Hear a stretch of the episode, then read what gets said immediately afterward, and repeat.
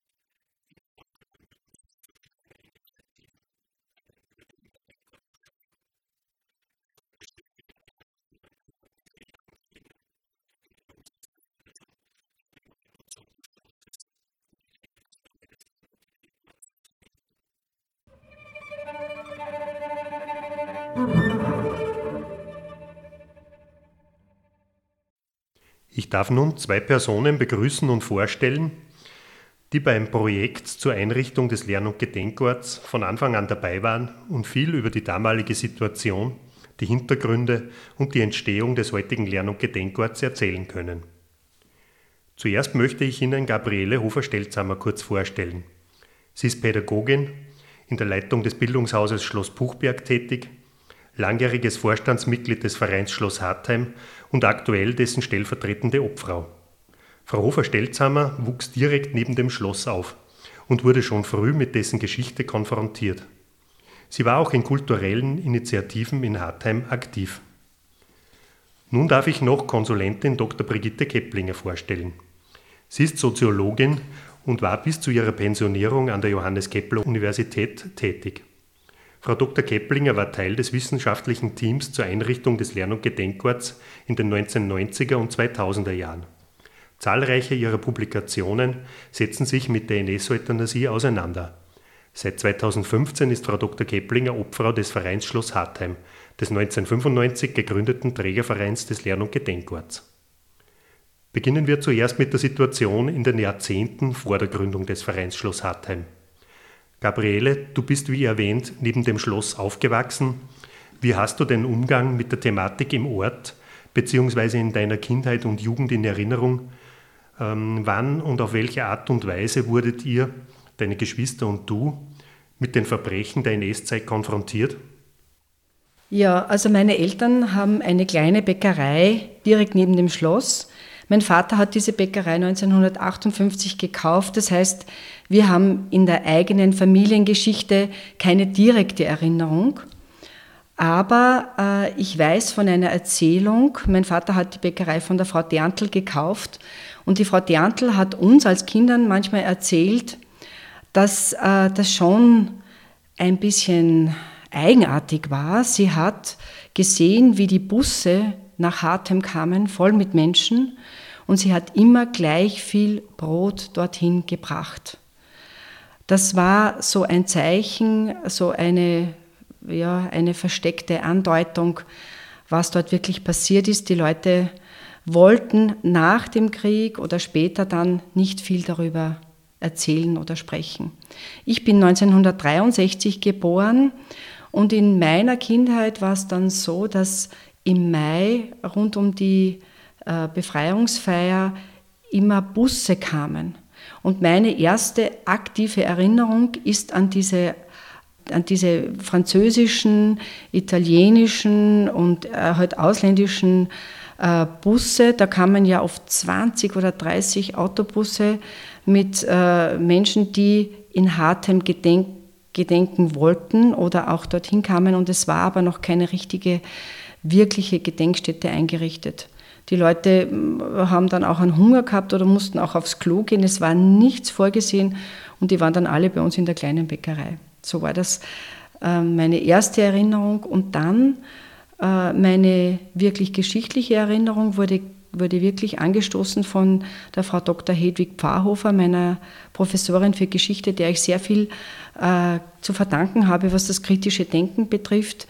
Sie hat mich gebeten, da, da war ich dann schon in der sechsten Klasse Gymnasium, ein Referat über das Schloss Hartheim zu halten. Und ich habe dann herumgefragt, was es da gibt und äh, niemand hat wirklich, wirklich darüber sprechen wollen. Alle Leute so rund um das Schloss, die dort gewohnt haben, auch haben gesagt, sei froh, dass du das nicht erlebt hast, das ist alles vorbei. Aber ich bin dann zum Herrn Dr. Zehethofer gekommen äh, vom Institut Hartheim so hat das damals geheißen, das Institut Hartem für die behinderten Kinder.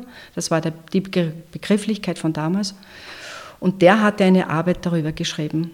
Und die durfte ich mir dann ausborgen und also lesen, ausborgen, das Referat dazu machen und habe ich ihm dann wieder zurückgegeben. Das waren meine ersten Erinnerungen an das Schloss Hartem. Und dann kam halt später ähm, ja auch mein, mein wirkliches Interesse und ich habe dann auch eine Theatergruppe gegründet und wir haben Stücke gespielt, die sich mit, mit dieser Zeit auseinandersetzen. Und die Stücke wurden ja zum größten Teil auch im Schloss selber aufgeführt, wenn ich das richtig in Erinnerung habe. Ja, genau. Da war das Ehepaar Lieb, die hatten ein Atelier im heutigen Festsaal Und in diesem Atelier haben wir zum Beispiel gespielt die Kleinbürger Hochzeit von Brecht äh, oder von Fritz Hochwälder, der Himbeerpflücker. Also das sind Stücke, die sich auch grundsätzlich mit der Thematik auseinandergesetzt haben, also auf unterschiedliche Art und Weise. Genau. Es gab ja dann in der Folge auch verschiedene Bemühungen, zum Beispiel auch aus der Behindertenbewegung der 1980er Jahre heraus, die Situation des Gedenkens in Hartheim zu verbessern. Wie kam es dann eigentlich zur Gründung des Vereins Schloss Hartheim im Jahr 1995 und welche Überlegungen und Zielsetzungen standen dahinter? Die Ausgangssituation war die, dass äh, das Institut Hartheim eine neue Leitung bekam und äh, Dr. Weichselbaumer, der, Direktor, neue Direktor des Instituts Hartheim, äh, hat eigentlich sofort begonnen, ähm, die Fühler auszustrecken, wie man die, nicht nur die Situation der Menschen mit Behinderung, die im, Institut Hartwang gelebt haben, verbessern könnte, sondern auch, wie man das Gedenken an die Opfer der NS-Euthanasie adäquat und würdig gestalten könnte. Und äh, er war es, der mit dem schon erwähnten Magister Zehethofer ähm, anstieß, einen Verein zu gründen und er hat hier interessierte äh, Personen gesucht, die ihn bei diesem Vorhaben unterstützen und begleiten würden. Und so kam ich ins Spiel, denn mein Chef, der Professor Weidenholzer, der eingeladen war, hat gesagt zu mir, mach du das. Und so bin ich hierher gekommen zum Vereinsschloss Hartem und geblieben. Es war eine sehr heterogene Gruppe, wenn ich mir die Gründungssituation vergegenwärtige, die sich hier getroffen hat. Äh, neben Wissenschaftlern erinnere ich mich an den Fürsten Starnberg, der eingeladen war und gekommen ist und der auch seither eine ganz wesentliche Rolle im Verein Schloss Hartem spielt.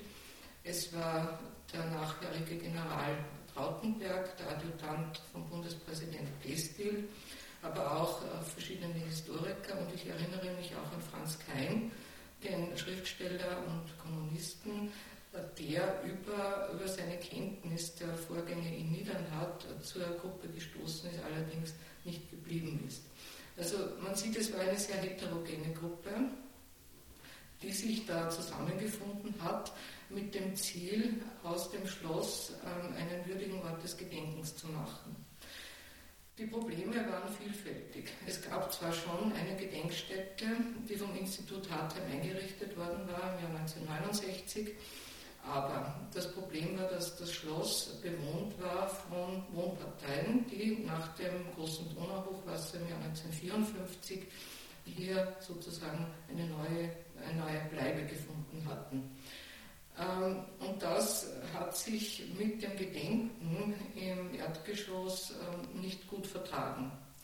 Die erwähnten Busse mit den ähm, äh, Opfern oder Opferangehörigen der Aktion 1413 aus den Konzentrationslagern, wenn die hierher kamen, fanden sie das Schloss äh, sozusagen als normales Wohnhaus vor. Es spielten Kinder im Arkadenhof, es hingen Decken und Bettzeug über den Balustraden. Also es war irgendwie eine sehr unbefriedigende Situation. Und äh, so ging der Verein daran, in dieser Situation zu versuchen, äh, hier eine, eine würdige Gedenkstätte äh, zu bekommen. Die Gründung, wie gesagt, erfolgte im Jahr 1995. Äh, die Eröffnung des Lern- und Gedenkortes war dann im Jahr 2003. Jetzt ist äh, die Frage, wie kam es dazu? Nun, das wesentliche Faktor war, dass auf Ebene des Landes Oberösterreich hier Partner gefunden werden konnten, die dem Vorhaben sehr positiv gegenüberstanden. Vor allem war es die parteiübergreifende Übereinkunft von Landeshauptmann Büringer und seinem Stellvertreter Fritz Hochmeier, dass man hier als Land auch Geld in die Hand nehmen müsste denn es stand ja nicht nur die Renovierung des Schlosses und des Wirtschaftstraktes im Raum, sondern auch äh, die, ja, das Projekt einer der Schaffung von Ersatzwohnbauten für die Mieter im Schloss. Und hier ist hinter dem Institut Hartheim in unmittelbarer Nähe ein neues Wohnhaus errichtet worden im gemeinnützigen Wohnbau, wo das Institut Hartheim die Grundstücke zur Verfügung gestellt hat und das Land Oberösterreich im Weg der Wohnbauförderung diesen Wohnbau errichtet hat. Und das war das wesentlichste Problem, das zu lösen war. Und dann ging es daran, die Gedenkstätte zu planen, wissenschaftlich, äh, wissenschaftliche Vorarbeiten zu leisten und auch auf Anregung nicht nur von Landeshauptmann Thüringer, aber er war da eine wesentliche Stimme, wurde vom Verein Schloss Hartheim ähm, initiiert, dass man diese Verbrechen der NS-Zeit oder überhaupt die Ereignisse der NS-Zeit, der NS-Euthanasie kontextualisieren müsste. Das heißt, äh, die Wurzeln der NS-Euthanasie in der Vergangenheit, in den 1920er, 30er Jahren herauszuarbeiten, aber auch die Kontinuitäten in manchen Bereichen, denn ähm, der Nationalsozialismus ist zwar 1945 untergegangen, das politische System, aber viele seiner Denkweisen nicht. Und dieser Anspruch sollte eingelöst werden mit der Einrichtung einer Ausstellung Wert des Lebens, wo diese Kontexte deutlich gemacht werden sollten. Nun stehen ja Gedenkstätten an Orten des NS-Terrors bzw. an Orten der Vernichtung, zumeist in einem gewissen Spannungsverhältnis zu ihrer Umgebung.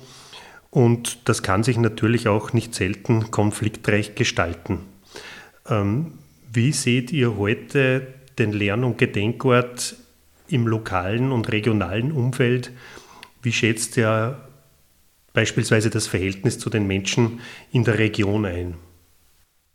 Ja, also ich lebe ja nach wie vor hier in dieser Region und äh, ich darf schon sagen, dass der Lern- und Gedenkort äh, eine große Bedeutung in unserer Region hat, dass sich sehr viel gewandelt hat. Auch anfangs gab es natürlich eine gewisse Skepsis oder einen gewissen, äh, ja, ein, ein gewisses ähm, Unbehagen, was wird jetzt mit diesem Ort passieren. Meine äh, Position im Verein war ja vom Anfang an äh, so ein Sprachrohr auch zur Bevölkerung zu sein. Und da muss ich oder darf ich jetzt wirklich sagen, es, äh, der Ort wird sehr gut angenommen. Wir sind äh, dankbar, dass wir einen Lern- und Gedenkort hier haben. Und das große äh, Thema war ja anfangs dieses wunderschöne Renaissance-Schloss, das ja äh, renoviert wurde in dieser architektonischen Schönheit mit dieser äh, dramatischen Geschichte in Einklang zu bringen. Und das war, das war dieses große, diese große Verbindung, wie, wie, wie schafft man es, äh, das den Menschen wirklich gut zu erklären und ja, ich, ich denke, es ist gut gelungen. Wir haben ja im ehemaligen Wirtschaftstrakt ähm, einen Kultursaal, den sogenannten, das Kulturtreff heißt das, Kulturtreff Alkoven errichtet. Und es gibt viele Verbindungsmöglichkeiten, äh, wo man, auch wenn im, äh, im Lern- und Gedenkort große Veranstaltungen sind, diesen Saal auch nützen kann für große Veranstaltungen. Auf der anderen Seite weiß man, wenn Veranstaltungen im Kulturtreff sind, dass auf die Geschichte des Hauses Rücksicht genommen werden muss.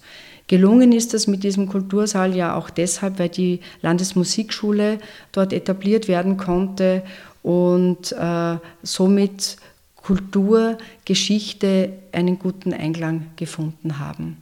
Natürlich gibt es hin und wieder ähm, ja, äh, einfach Veranstaltungen, die wirklich nicht passen und wo manche Leute das nicht einsehen wollen, aber im Großen und Ganzen ähm, ist, es, ist es ein wichtiger und ein sehr würdiger Ort geworden und ein äh, ein großartiger Ort, um große Themen des Lebens anzusprechen, eben den Wert des Lebens. Und da wird die Brigitte sicher jetzt noch mehr dann auch dazu sagen, welche großen Herausforderungen wir haben, die an diesem Ort besprochen werden müssen. Frau Dr. Keplinger hat es zuvor ja auch bereits angesprochen. Die Behandlung von aktuellen Fragestellungen und Themen war ja bei der Einrichtung des Lern- und Gedenkorts innerhalb der deutschen und österreichischen Gedenkstättenlandschaft eher neuartig und durchaus auch unkonventionell. Die 2021 eröffnete neue Ausstellung Wert des Lebens geht diesen Weg weiter. Ihre Erzählung geht von der Zeit der Aufklärung bis in die Gegenwart und nähere Zukunft. Warum ist es äh, eurer Ansicht nach legitim bzw. auch nötig, in Hartheim auch auf diese aktuellen Themen und Probleme einzugehen? Ich glaube, die zentrale Herausforderung ist, äh, zu zeigen, den Besuchern und Besucherinnen zu zeigen, äh, dass äh, Entwicklungen in der Biotechnik und Medizin begleitet werden müssen, beziehungsweise auch in gewissen Fällen eingehegt werden müssen und dass ein ständiger gesellschaftlicher Diskurs notwendig ist, der eben diese Entwicklungen rahmt und begleitet. Die besten Voraussetzungen dafür, und hier ist zentrale, ein zentrales Moment angesprochen, haben wir in einem politischen System, das ein demokratisches System ist. Denn ähm, wenn dieses in einem demokratischen System sind Diskurse möglich, sind, können Entwicklungen, die als ähm, Fehlentwicklungen eingeschätzt werden, auch wieder eingefangen werden. In einem diktatorischen System, wie es der Nationalsozialismus war, ist das prinzipiell nicht möglich. Das heißt, also diese, diese aktuelle Ausstellung oder dieser Zugang zu der aktuellen Entwicklung äh, muss diese, diese Frage des politischen Systems unbedingt mit berücksichtigen. Diese Entwicklungen in der Biotechnologie, in der Biomedizin sind keine Selbstläufer, sondern sie müssen gesellschaftlich moderiert und begleitet werden. Und dieses ganze Setting wird in der, in dem, ähm, in der Ausstellung Wert des Lebens besprochen und versucht, Denkanstöße zu geben. Wie es bereits im Gespräch zuvor angeklungen ist, stellt die Vermittlung der Themen des Hauses einen wichtigen Bereich dar. Von Anfang an, das heißt seit dem Jahr 2003, steht ein umfangreiches Vermittlungsangebot den Besucherinnen und Besuchern zur Verfügung, das auch die Auseinandersetzung mit aktuellen Fragestellungen beinhaltet. Ich darf Ihnen nun, liebe Hörerinnen und Hörer, Irene Zauner-Leitner vorstellen. Sie ist die pädagogische Leiterin des Lern- und Gedenkorts. Frau Zauner-Leitner wird Ihnen einen Überblick zum Vermittlungsangebot, dessen Inhalten und den dahinterstehenden Überlegungen geben, sowie ein Gespräch mit zwei Vermittlerinnen am Lern- und Gedenkort führen. Ja, wie gesagt, ist das Vermitteln eine ganz eine wichtige Aufgabe unseres Ortes. Und wir versuchen diesbezüglich auch unterschiedliche Formate und Möglichkeiten unseren Besucherinnen anbieten zu können. Das Besondere dabei ist sicherlich, dass der Lern- und Gedenkort Schloss Hartheim mit der Gedenkstätte für die Opfer der NS-Euthanasie auf der einen Seite und der Ausstellung Wert des Lebens auf der anderen Seite immer auch Geschichte und Gegenwart verbindet. Was ist es jetzt aber, was der Besucher oder die Besucherin sieht, wenn er hier vor Ort ist? Der Besucher nähert sich einem ganz, einem klassischen Renaissancebau. Das Schloss Hartheim ist aus dem 17. Jahrhundert. Ja. Auch das ist dann natürlich schon augenfällig. Ja. Man sieht es an der Architektur. Im Innenhof sieht man die Arkaden. Ansonsten ist das Erdgeschoss jetzt in erster Linie dem Gedenkort und dem historischen Ort Hartheim gewidmet. Das heißt, auf der einen Seite habe ich hier Räume der Dokumentation, wo ich mehr über die Geschichte der NS-Euthanasie erfahre und dann natürlich auch ganz spezifisch zu der Funktion und zu dem Ort Hartheim während der NS-Zeit. Genauso befinden sich aber auch die ehemaligen Tötungsräumlichkeiten ebenerdig. Das heißt, heutzutage sind hier auch die Gedenkräumlichkeiten untergebracht. Im ersten Stock des Schlosses befindet sich die Ausstellung Wert des Lebens. Diese gibt einen Überblick, wie im Laufe der Zeit mit Menschen mit Behinderungen umgegangen worden ist oder mit Menschen, die eben nicht diesen Idealen und Normen der Mehrheitsgesellschaft entsprochen haben. Wir versuchen da einen historischen Überblick zu geben, ein Überblick, der in der Zeit der Aufklärung startet, über eine Zuspitzung in der Zeit der Industrialisierung, wo die Bewertung des Menschen aufgrund seiner Arbeitsfähigkeit, aufgrund seiner Leistungsfähigkeit stattgefunden hat, wo in einem weiteren Raum auch das ganz wichtige Thema der Eugenik angesprochen wird. Die Eugenik, die ja prinzipiell auch für das Verständnis der NS-Zeit einfach ganz wichtig und zentral ist. Aber wir wollen ja nicht nur die Geschichte bis zum Nationalsozialismus hier aufzeigen, sondern wollen auch die Frage nach dem Wert des Lebens stellen in Bezug auf die Zeit nach 1945. Das heißt, auf der einen Seite, wie ging es weiter im Umgang mit Menschen mit Behinderung nach 1945? Da widmet sich dann zum Beispiel ein eigener Raum den 1970er Jahren, die ja ganz wichtig waren für das Empowerment, für die Selbstbestimmung der Menschen mit Behinderung, wo Slogans wie nichts über uns, ohne uns ausgegeben wurde und wo einfach dieses neue Selbstbewusstsein ganz klar und deutlich wird.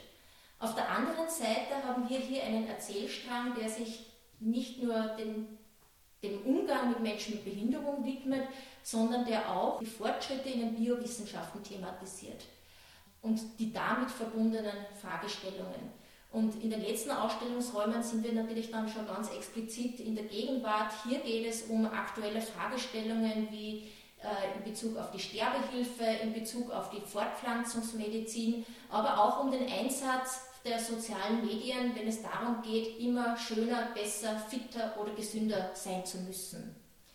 Im dritten Stock sind die Büroräumlichkeiten und wir haben hier auch die Seminarräume, wo wir mit unseren Gruppen auch arbeiten. Was heißt arbeiten mit Gruppen? Wir haben eben prinzipiell unterschiedliche Angebote, die wir hier unseren Besucherinnen anbieten können. Auf der einen Seite eine Begleitung, sprich ein zweistündiger Rundgang durch die Gedenkstätte und durch die Ausstellung, quasi so als ein Basisprogramm. Neben diesen Begleitungen haben wir aber auch ganz unterschiedliche Vermittlungsprogramme, die sich an unterschiedliche Altersstufen richtet und die auch unterschiedliche Themenschwerpunkte haben. Ein Themenschwerpunkt kann zum Beispiel sein das Miteinander, ein anderes die Macht der Sprache.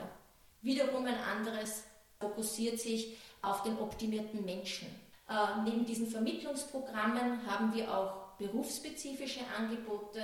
Das ist sicherlich auch etwas ganz Spezielles, dass wir hier eigene Lernangebote für Lehrende und Lernende aus dem Gesundheits- und Sozialbereich anbieten, aber genauso auch für angehende Polizistinnen und Polizisten.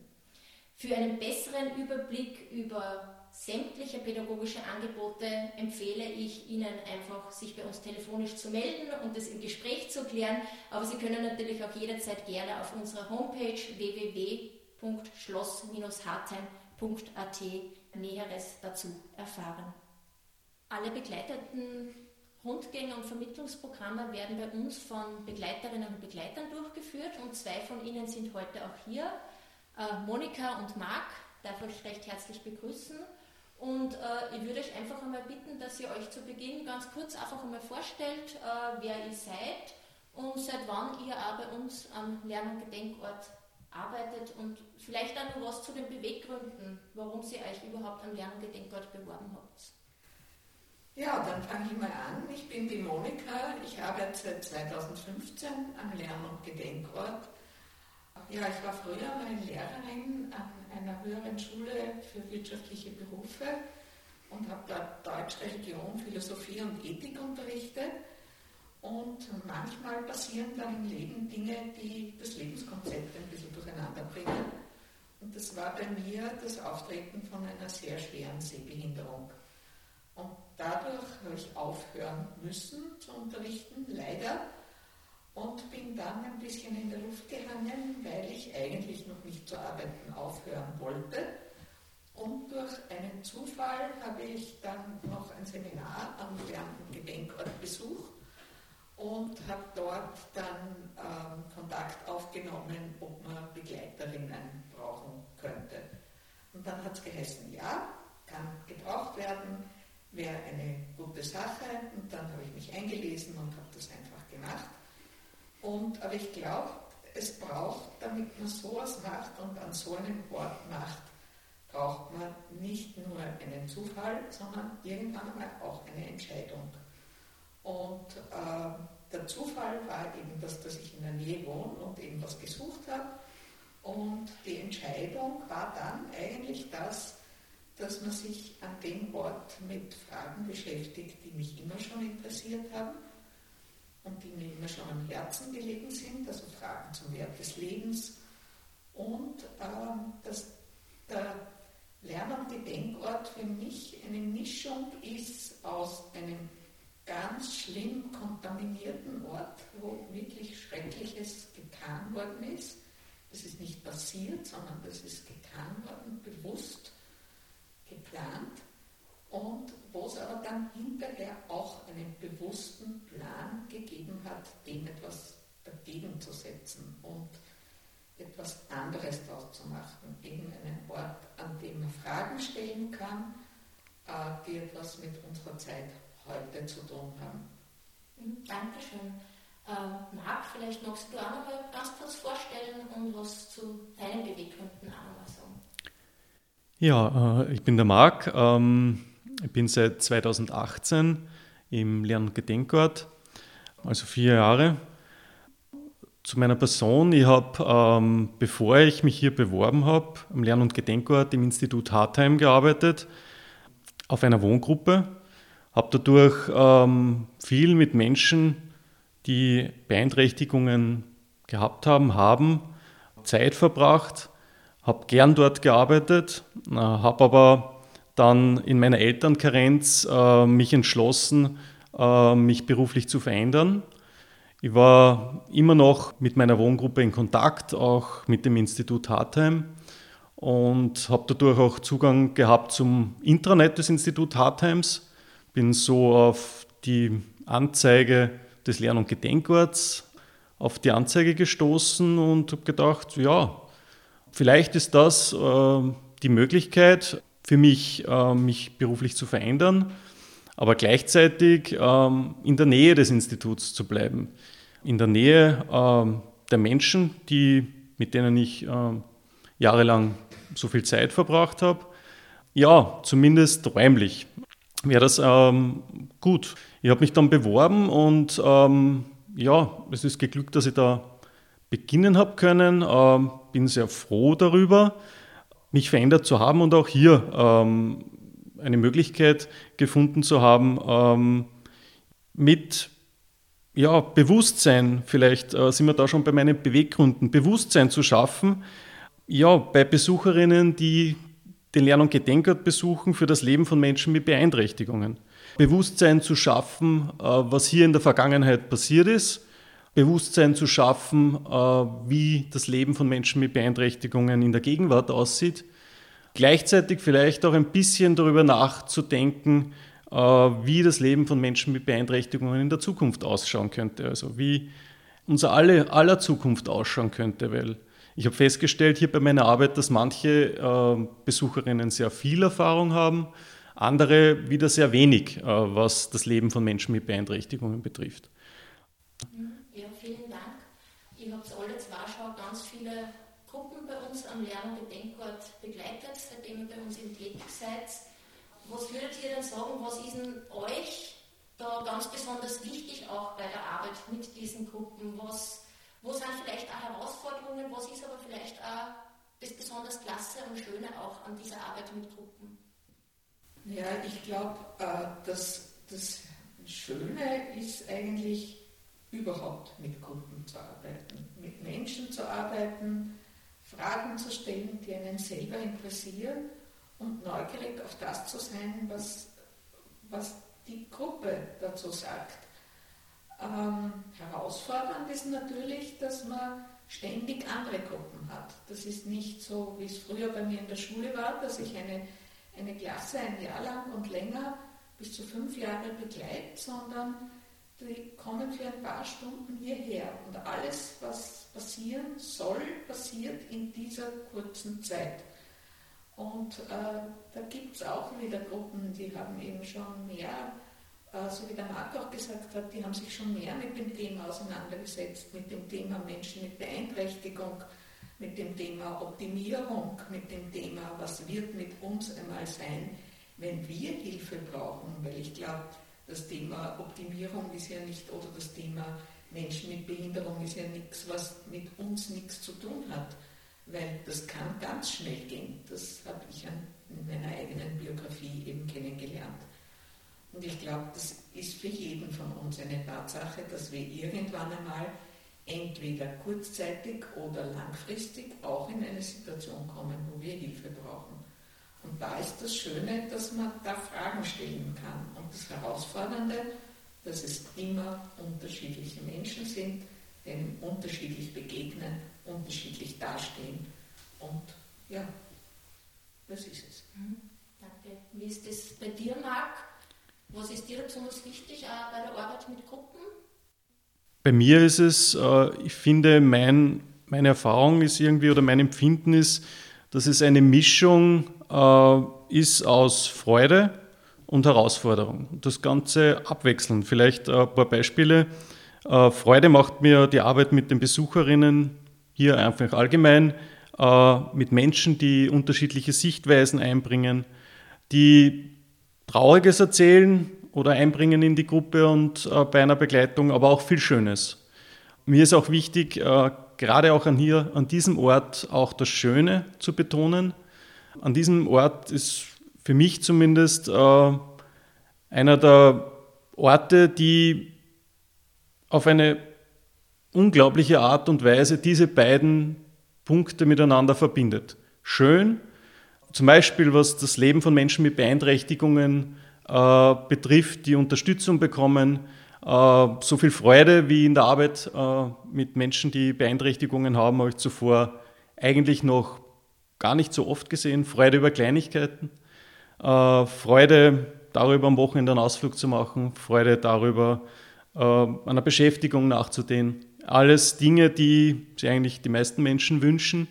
Da habe ich viel gesehen und jetzt habe ich halt die Möglichkeit, auch mit Besuchergruppen darüber zu sprechen. Auf der anderen Seite gibt es auch große Herausforderungen natürlich. Die Vergangenheit des Schlosses, äh, vor allem die Zeit des Nationalsozialismus, ist keine schöne. Sie löst äh, bei den Besucherinnen und Besuchern unterschiedliche Gefühle aus. Äh, unterschiedliche Gefühle und auch unterschiedliche Reaktionen. Vielleicht teilweise missverständliche Reaktionen, missverständliche Aussagen. Äh, der Umgang mit solchen äh, Reaktionen und Aussagen, das ist sicher manchmal das Herausfordernde hier an diesem Ort. Ja, vielen Dank. Wir haben hier am Ort in den letzten Jahren auch versucht, viel in puncto kommunikativer Barrierefreiheit zu leisten, also auch die Inhalte, den Ort wirklich auch für alle Menschen zugänglich und äh, verstehbar, verständlich zu machen. Und wir haben diesbezüglich auch eine Arbeitsgruppe bei unserem pädagogischen Team, also vor allem mit unseren Begleiterinnen und Begleitern aufgebaut, die sich dem gewidmet haben, hier wirklich ein Angebot in leicht verständlicher Sprache zu erarbeiten, sodass wir eben auch zukünftig hier Begleitungen in leicht verständlicher Sprache durchführen können. Und Monika, du warst ja in dieser Arbeitsgruppe dabei. Kannst du ein bisschen einfach was von dieser Arbeit erzählen, wie ihr da vorgegangen seid, äh, was da besonders wichtig für euch war? Vielleicht aber auch was von diesen ersten Erfahrungen, wie das jetzt tatsächlich dann in der Praxis funktioniert und umgesetzt wird. Eine besondere Herausforderung in dem Zusammenhang war für mich, dass ich im Unterschied zum Marc eigentlich abgesehen von meiner eigenen Sehbehinderung keine besonderen Kontakte mit Menschen mit Behinderung hatte und habe und mir sozusagen ganz neu nachdenken musste, was bedeutet es, mit Menschen zu arbeiten, die zum Beispiel sprachliche Barrieren haben, die nicht so gut verstehen, was man ihnen erzählt, sondern die man auf anderen Wegen berühren muss und ihnen etwas erzählen muss. Und wir hatten in der Gruppe Leute, die sich da gut ausgekannt haben und wir haben dann gemeinsam auch Material entwickelt, das das, was hier im Ort getan worden ist, für die Leute transparenter macht. Aber was für mich dann war, am Anfang war ich sehr unsicher, wie ich mit den Menschen gearbeitet habe, ob denn das jetzt auch aufgeht, wenn man mit Zeitstreifen arbeitet und mit verschiedenen Materialien, mit Themenkoffern, mit Behelfen, die, sie irgendwie das Ganze für sie begreifbar machen. Und dann bin ich aber drauf gekommen, die sind ja gar nicht so anders wie alle anderen, sondern, also ich glaube, das Wichtige ist, wir begegnen uns auf einer ganz elementaren Ebene, nämlich die elementare Ebene ist, ich will gesehen werden, ich will wertgeschätzt werden, ich will haben, dass mir jemand begegnet und dass, dass ich ernst genommen werde und dass mich jemand gern hat und dass ich irgendwo einen Platz habe in der Welt. Und ich glaube, das unterscheidet uns ja ganz gar nicht, sondern jeder hat diese elementaren Bedürfnisse. Und wenn man auf der Ebene den Menschen begegnet und ihnen klar macht, jeder, der herkommt, ist etwas Besonderes. Sie sind was Besonderes, ich bin was Besonderes und auch die Menschen, die man hier getötet hat, waren etwas Besonderes und hatten jeder und jede eine Biografie und waren Menschen, die Dinge gehabt haben, die sie interessiert haben und was ihnen wichtig war und was sie traurig gemacht hat und was sie froh gemacht hat. Und deren Leben ist je unterbrochen worden.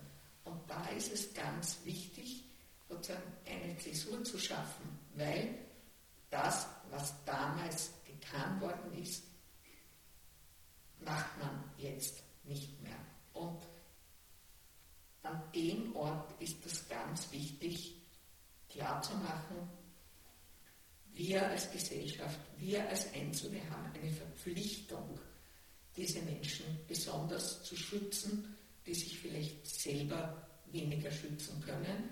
Und das ist nicht ein Almosen, sondern das ist ein Anspruch, der sich daraus entwickelt. Ja, vielen Dank. Im letzten Jahr ist ja unsere Ausstellung äh, neu eröffnet worden, sie ist überarbeitet worden und auch im Zuge dieser Überarbeitung haben wir uns bereits bestehende Vermittlungsprogramme und Vermittlungsangebote für unsere Besucherinnen aufs Neue angeschaut und haben geschaut, wo werden sie adaptiert, wo muss man einfach nachschärfen, wo müssen sie in Bezug auf die neue Ausstellung auch angepasst werden. Äh, Marc, du warst auch in so einer Arbeitsgruppe dabei, die sich vor allem jetzt mit dem Vermittlungsprogramm Der optimierte Mensch äh, beschäftigt hat. Ähm, was war jetzt da bei dieser Arbeit, bei dieser Überarbeitung da bei euch in der Arbeitsgruppe besonders wichtig oder was ist dir denn noch so in Erinnerung geblieben? Der optimierte Mensch äh, hat sich herausentwickelt oder weiterentwickelt, also dieses Vermittlungsprogramm aus dem alten Vermittlungsprogramm, das Zukunft Menschenzucht äh, geheißen hat. Es ist äh, für mich äh, eine Erweiterung geworden, äh, das neue Vermittlungsprogramm, eine Erweiterung, ähm, die sich eigentlich durch den ganzen Lern- und Gedenkort äh, mittlerweile zieht. Wenn eine Gruppe oder dieses Vermittlungsprogramm bei uns bucht, dann kann man sich das so vorstellen, dass wir zum Beispiel in der Ausstellung Wert des Lebens, äh, die sich bei uns im Schloss im ersten Stock befindet, die einzelnen Räume besuchen. Und die jeweilige Begleiterin oder der jeweilige Begleiter gemeinsam mit den Gruppen äh, Schwerpunkte auswählt zu äh, bestimmten Themen, zu einzelnen Räumen der Ausstellung und dann die Besucherinnen zum Beispiel in Kleingruppen sie mit diesen äh, Themen näher auseinandersetzen können. Ein Beispiel aus der Ausstellung, unser Industrialisierungsraum, ein Raum, in dem ich gerne bin, können sich die Besucherinnen und Besucher Fragen zum Thema Zeit heute oder auch in der Vergangenheit stellen. Wie beeinflusst uns Zeit? Wie beeinflusst uns das, dass wir Zeit, äh, Zeit ist kostbar, Zeit ist knapp, das sind Dinge, die hört man heute ständig. Wie beeinflusst das Thema unseren Alltag, Berufsschule heute? Ein anderes Thema, auch aus diesem Raum, wäre das Thema Armut. Auch das äh, kann man natürlich aus dem Gesichtswinkel der Optimierung betrachten. Ja, super, danke. Ich finde persönlich immer, dass auch der Abschluss mit einer Gruppe ganz was äh, Wichtiges ist, um eben auch den Besuch des Lern- und Gedenkortes zu einem guten Abschluss bringen zu können. Da würde ich euch, liebe Monika und lieber Marc, auch noch mal ganz kurz um euren Inputs bitten, äh, wie ihr denn versucht, hier einen guten Abschluss mit euren Besuchergruppen zu finden. Ja, also ich glaube, man kann das gar nicht generell sagen, wie das geht. Das ergibt sich aus der Gruppe, aber ich glaube, das Wichtige ist, dass man einen Bogen spannt, dass man sozusagen die Gruppe noch einmal in irgendeiner Weise hereinholt, ihre Gedanken, ihre Gefühle, dass man irgendwo vom Anfang zum Ende irgendwie noch einmal ein Ganzes draus macht, damit das eine runde Sache wird. Äh, man kann sich bemühen und es wird nicht immer gelingen, aber wir alle als Begleiterinnen bemühen uns darum. Wie eigentlich äh, meine Kollegin die Monika schon gesagt hat, ein allgemein gültiges Rezept gibt es sicher nicht. Ähm, ich denke, soll es auch nicht geben. Egal, denke ich mir, welche Methode. Ähm, wichtig ist mir, dass hier, wenn eine Person etwas bedrückt oder wenn jemand äh, eine Nachfrage hat oder wenn einfach jemand noch etwas sagen will, dann soll dafür die Möglichkeit geschaffen werden. Dass, das nicht, dass man das nicht mitnimmt in den Bus. Ähm, ich denke, vieles kann man hier lassen. Äh, vieles nimmt man mit, vieles an Erfahrung, vieles an Neuem. Das ist ja auch, denke ich, gut so. Das ist ja auch das Schöne, äh, dass hier die Besucherinnen und Besucher rausgehen können und unsere Welt gestalten mit einer neuen Erfahrung, äh, die man hier an diesem Ort gemacht hat. Ja, liebe Monika und lieber Marc, vielen, vielen Dank für diese Einblicke in die Praxis und für euer Kommen und natürlich für eure Arbeit am Lern- Gedenkort. Ähm, ich denke mir, es ist gelungen, äh, diese große Bandbreite des Angebots wenigstens ein wenig äh, begreifbarer zu machen. Und das, was ich auch hoffe, was äh, deutlich geworden ist, ist, dass Vermitteln immer auch kommunizieren bedeutet. Im Zuge unserer pädagogischen Vermittlungsarbeit hier in Hartheim wollen wir eben die Voraussetzungen für diese Kommunikation mit unseren Besucherinnen schaffen. Der historische Ort und seine Spuren stehen dabei zentral. Es ist das Alleinstellungsmerkmal. Aber das Sehen, das Begehen, das Erfahren dieses historischen Ortes und das Kennenlernen der Ausstellung ermöglichen eben Annäherungen an den Ort und an das Thema der NS-Euthanasie, wie sie ansonsten eben woanders nicht so leicht möglich ist. Wenn es dann bei diesem Besuch auch nur ansatzweise gelingt, eigene Denkmuster zu überdenken, neue Fragen zu entwickeln, neue Positionen kennenzulernen und zu diskutieren, dann ist auch schon viel passiert. Wir kommen nun zum Ende unserer heutigen Sendung. Ich darf mich noch bei allen Mitwirkenden sehr herzlich bedanken. Bei Brigitte Keplinger, Gabriele Hofer-Stelzamer, Irene Zauner-Leitner, Marc Kaiser und Monika Gebetsreuter-Hartl. Last but not least, vielen Dank an Markus Burgstaller für die Technik. Bei Ihnen, liebe Hörerinnen und Hörer, bedanke ich mich für Ihre Aufmerksamkeit. Spuren der Erinnerung. Gedenkkultur in Bezug auf die Opfer des Nationalsozialismus. Die monatliche Sendereihe abwechselnd gestaltet von Bewusstseinsregion Mauthausen, Gusen, St. Georgen, Gedenkdienstkomitee Gusen, Gedenkstätte Mauthausen, Lern- und Gedenkort Schloss Hartheim, Mauthausen-Komitee Gallneukirchen und Enns, Papa Gruber Kreis, Plattform Johann Gruber und Perspektive Mauthausen.